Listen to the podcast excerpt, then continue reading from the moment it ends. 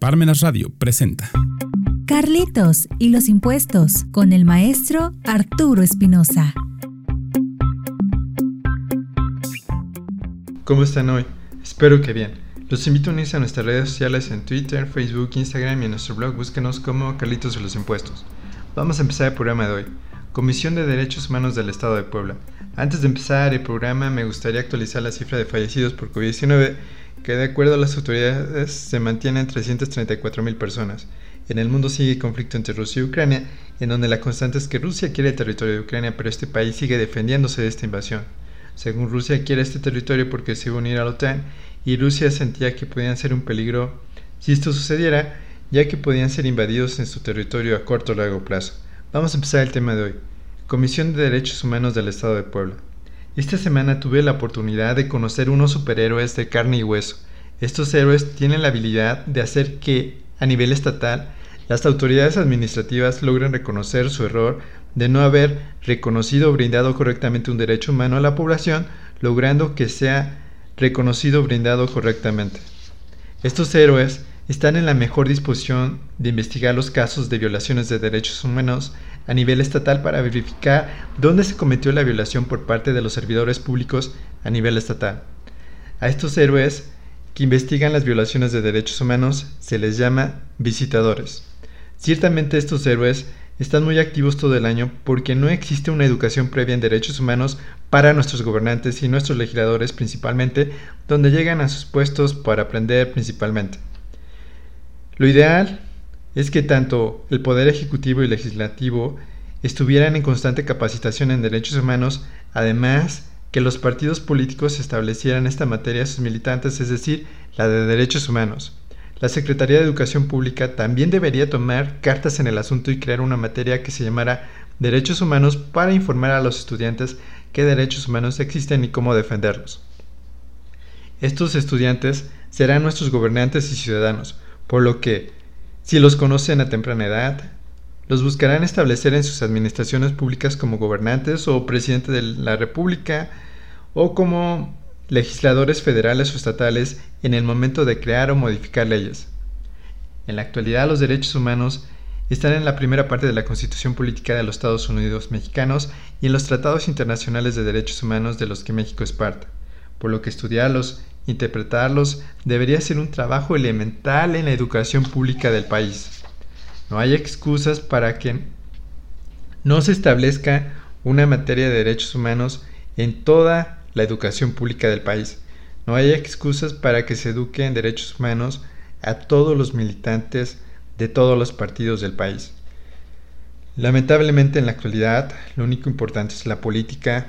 Se habla de ella en todo momento en este gobierno, por ejemplo, en las conferencias por la mañana, todas las bardas de las principales carreteras, hay pintas de política, hay espectaculares de política, hay mítines de política con el pretexto de presentación de libros o revistas, todo esto con el fin de presentar a sus candidatos para las elecciones del año 2024. La política corrompe todo, donde los gobernantes nos dicen que blanco es negro y el negro es blanco, por lo que creemos lo que nos dice.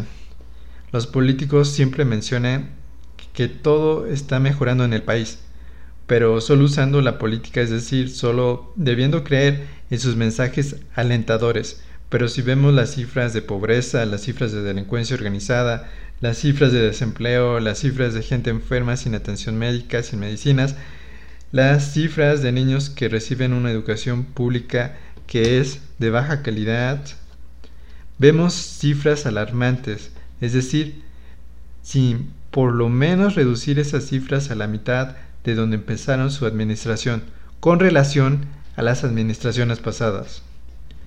Vemos violaciones a derechos humanos a nivel federal y estatal, donde con los pocos recursos que tienen las comisiones estatales de derechos humanos y la nacional, deben hacer recomendaciones a las administraciones públicas para que brinden de forma correcta los derechos humanos a la población mexicana que fueron violados. Por eso hago mención que estos visitadores de derechos humanos son unos superhéroes que como licenciados en derecho pudieron trabajar en cualquier rama del derecho, pero decidieron ser vigilantes de los derechos humanos de todas las mexicanas y los mexicanos que tienen una condición vulnerable en el país, ya sea por salud o por economía. Estos superhéroes tienen toda mi admiración, ya que luchar por los derechos humanos pareciera imposible de realizarse en un Estado mexicano que es muy burocrático. En el caso de los derechos humanos, el camino debería ser, para empezar, que el propio Estado, es decir, México, debería de brindar de forma correcta esos derechos humanos con una correcta planación en los presupuestos de egresos a nivel federal y, a nivel estatal que tuvieran perspectiva en derechos humanos, donde debería ser vigilado esos presupuestos de egresos para que sean aplicados correctamente por medio de las administraciones públicas del país. A partir de una reforma de junio de 2011, la Constitución Política de los Estados Unidos Mexicanos reconoce los derechos humanos en su artículo primero, donde establece que serán reconocidos brindados por el Estado, además de reconocer los derechos humanos que se establecen en los tratados internacionales de los que México es parte. De ahí la importancia que desde hace 12 años se reconozcan los derechos humanos ahora en la Constitución, pero también deberán ser reconocidos cuando se existan las planaciones en las administraciones públicas tanto a nivel federal como a nivel estatal. Los derechos humanos se pueden defender y para ello está un mecanismo en la Constitución. Pero vamos a comerciales y regresamos. Regresamos. ¿Quieres estar actualizado en temas de materia fiscal? Parmena Centro de Estudios te invita al seminario en línea todo lo que hay que saber sobre responsabilidad solidaria de socios y accionistas, impartido por el doctor Silvino Vergara Nava el próximo jueves 25 de mayo a las 5 de la tarde.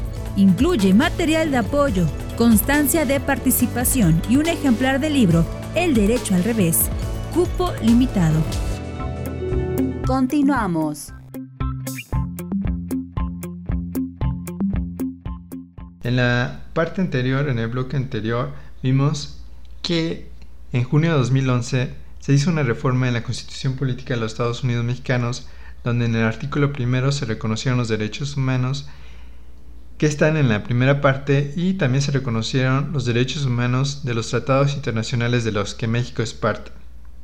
De ahí la importancia que desde hace 12 años se reconocieran en la Constitución los derechos humanos, pero las administraciones públicas, tanto federales como las estatales, no han podido planear de forma correcta cómo poder establecer los derechos humanos en sus planes de administración pública, por lo que existe un sinnúmero de violaciones de derechos humanos por parte de la administración pública, como sería el caso de falta de medicinas en hospitales públicos, maltrato a migrantes, maltrato a periodistas y defensores de derechos humanos, maltrato a mujeres, violencia sufrida por policías. Estas violaciones de derechos humanos son canalizadas como quejas donde los visitadores estudian el caso para verificar la veracidad y de esta manera emitir recomendaciones a la administración pública para que corrija la violación cometida.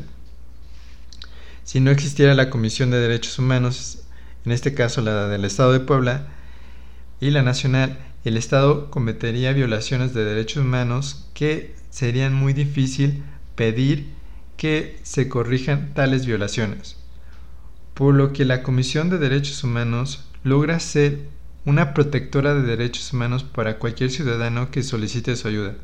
De esta manera se evita que un ciudadano tenga que hacer alguna manifestación en vía pública donde poco o nada tendrá como resultado su manifestación. ¿Qué es la Comisión de Derechos Humanos? La Comisión de Derechos Humanos del Estado de Puebla es un organismo público autónomo con personalidad jurídica y patrimonio propio. Está dotado de autonomía operativa, de gestión, decisión y presupuestaria. Conocerá de quejas presentadas por presuntas violaciones de derechos humanos por acción o omisión cometidas por parte de autoridades locales de naturaleza administrativa o de cualquier otro servidor público con excepción del Poder Judicial del Estado. ¿Qué mecanismos existen para defender los derechos humanos en la Constitución Política de los Estados Unidos Mexicanos? El amparo, la acción de inconstitucionalidad, la controversia constitucional, juicio de protección de derechos electorales, el amparo electoral. Estos son los mecanismos jurisdiccionales. Y el mecanismo no jurisdiccional para la defensa de los derechos humanos está en el artículo 102 constitucional apartado B que establece la protección de derechos humanos por medio de organismos de protección de los derechos humanos que ampara el orden jurídico mexicano los que conocerán de quejas en contra de actos o omisiones de naturaleza administrativa provenientes de cualquier autoridad o servidor público, con excepción de los del Poder Judicial, que violen estos derechos tanto a nivel nacional, que es el caso de la Comisión de Derechos Humanos, como las comisiones estatales de derechos humanos. Como vimos, los derechos humanos son parte importante del Estado de Derecho mexicano, donde se establecen en la primera parte de la Constitución mexicana y los tratados internacionales de los que México es parte. Es muy importante empezar una educación pública con programas de estudios explicando los derechos humanos. Es muy importante continuar, seguir haciendo campañas en derechos humanos para la población en general. Es muy importante lograr educar en derechos humanos a todos los militantes de los partidos del país. Es muy importante que el Estado nunca se le ocurra desaparecer los organismos manifestando que no hacen su trabajo, ya que ahí sí la gente tendría que salir a las calles a defender estos superhéroes llamados visitadores.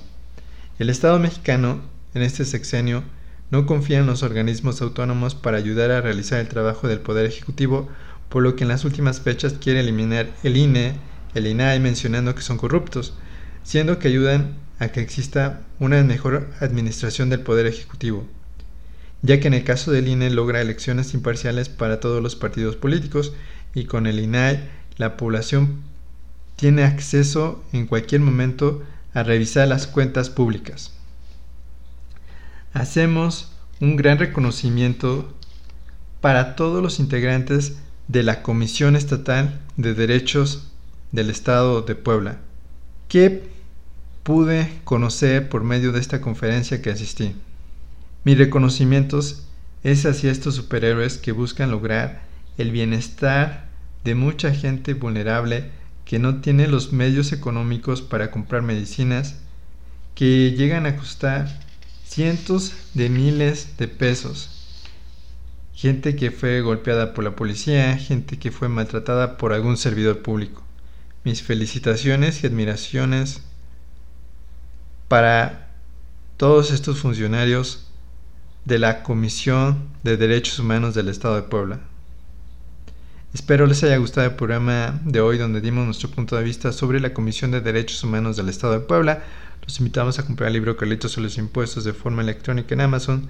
Si lo requieren, físico está disponible en Parmena Radio.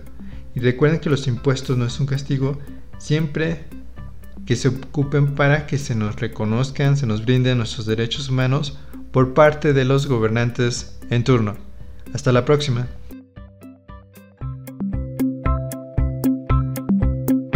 Parmenas Radio presentó Carlitos y los impuestos con el maestro Arturo Espinosa.